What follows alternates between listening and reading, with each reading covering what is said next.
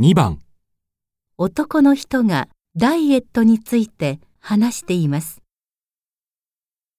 よく通信販売の雑誌やテレビのコマーシャルでダイエットの製品を目にしますが、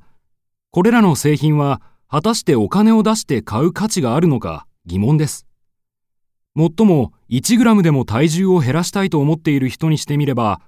私は1ヶ月で1キロ痩せましたと言われると、藁にでもすがる思いで飛びついてしまうのでしょう。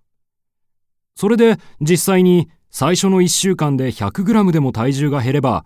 大喜びでつい信用してしまうのでしょ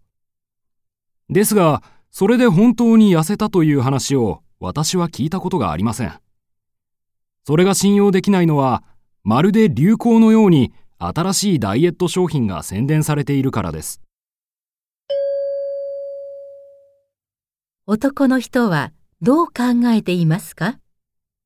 ？1、ダイエット商品の効果は疑問である。2、